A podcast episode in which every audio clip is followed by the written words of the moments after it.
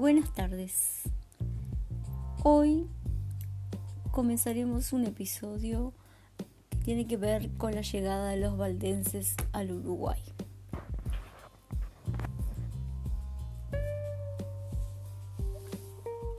A lo largo de la historia de la humanidad han sido frecuentes las migraciones, es decir, hombres y mujeres solos o con sus familias se trasladan desde un lugar otro de, o a distintas regiones.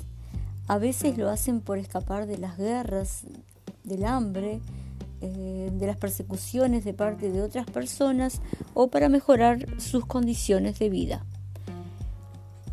La población de Uruguay es en gran medida resultado de esos traslados del pasado y del presente. A lo largo a la llegada de los españoles y portugueses durante la época colonial se deben agregar desde mediados del siglo XIX y comienzo del siglo XX franceses, españoles, italianos, ingleses, entre otros.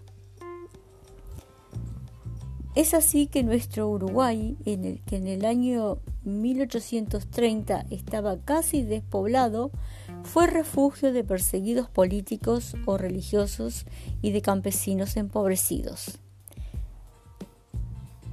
Por ejemplo, Montevideo en 1840 tenía 31.000 habitantes, de los cuales 20.000 eran extranjeros, es decir, que dos de cada tres personas eran inmigrantes.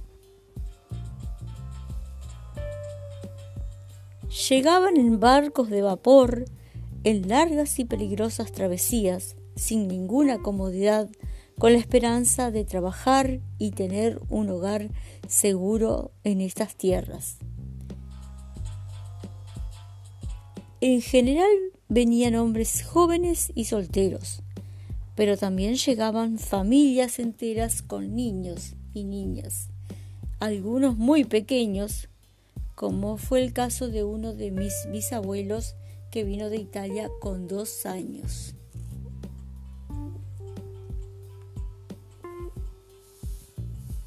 Como ya lo mencioné, gran parte de estos inmigrantes vinieron de Europa a territorios americanos huyendo de las guerras, del hambre, de las persecuciones y entre estas persecuciones las religiosas. Tal fue el caso de los valdenses. Este grupo de personas pertenecían a una religión que surgió como protesta a la religión católica cristiana, es decir, que eran una nueva versión de la religión cristiana y eran seguidores de Pedro Baldo, que fue un mercader francés que allá por el siglo XII, es decir, hace casi 900 años, comenzó a predicar esa nueva versión de la religión. Pedro Baldo hizo traducir del latín las sagradas escrituras a la lengua local para que llegara a todas las personas. Esta nueva corriente eh, comenzó a tener muchos seguidores y se extendió rápidamente por Francia y parte de Italia. Pero la Iglesia Católica, al darse cuenta que el movimiento valdense iba conquistando rápidamente toda Europa, tomó medidas muy violentas para sofocarlos. En todas partes estalló una persecución cruel, sangrienta e implacable. Entonces los valdenses en Europa se vieron obligados a buscar lugares seguros para esconderse y así se fueron a las montañas. Se instalaron en una cadena montañosa que va desde el monte Viso hasta el monte Ginebra y se instalaron en sus valles. Esos valles se poblaron rápidamente de valdenses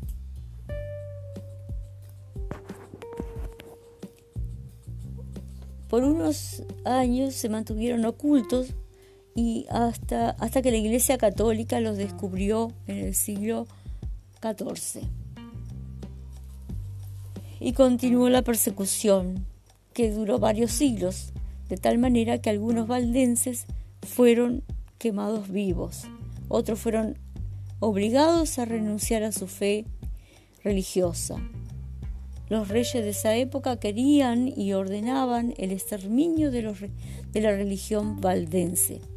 Pero a pesar de todo, la fe no fue destruida totalmente, sino que se predicaba de manera oculta, corriendo aún el riesgo de perder la vida, hecho que sucedió en varios casos.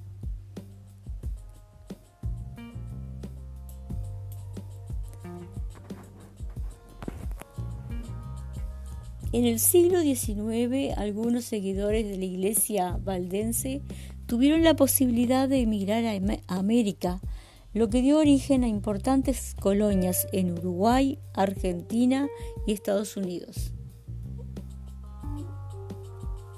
A fines del año 1853, tres familias procedentes de Vilar Peliche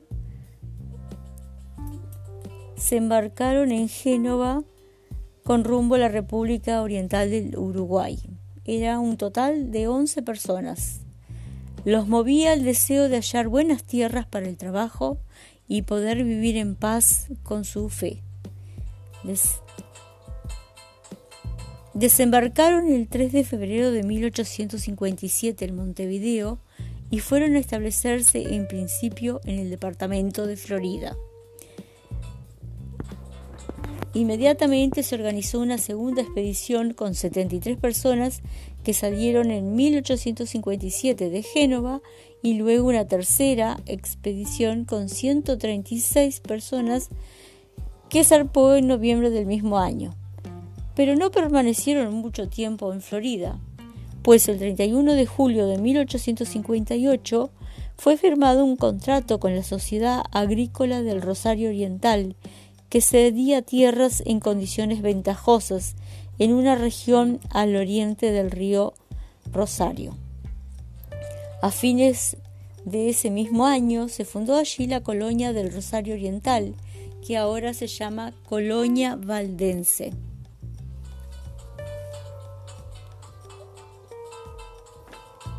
Es así que en el año 1877 llega el pastor Daniel Armán Hugón, quien con fe y con amor organizó la iglesia, la escuela primaria y secundaria, y junto con el doctor Wood fundó el liceo que hoy, por decreto del gobierno, lleva el nombre Daniel Armán Hugón.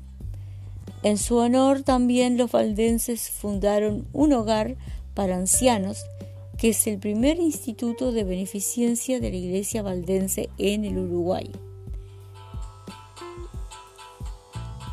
Esta información está basada en, el libro Un niño, un libro del sexto año de las páginas 172 a 176 y en el libro Historia de los Valdenses del autor Ernesto Tron. A continuación leeremos un episodio eh, titulado Una familia valdense.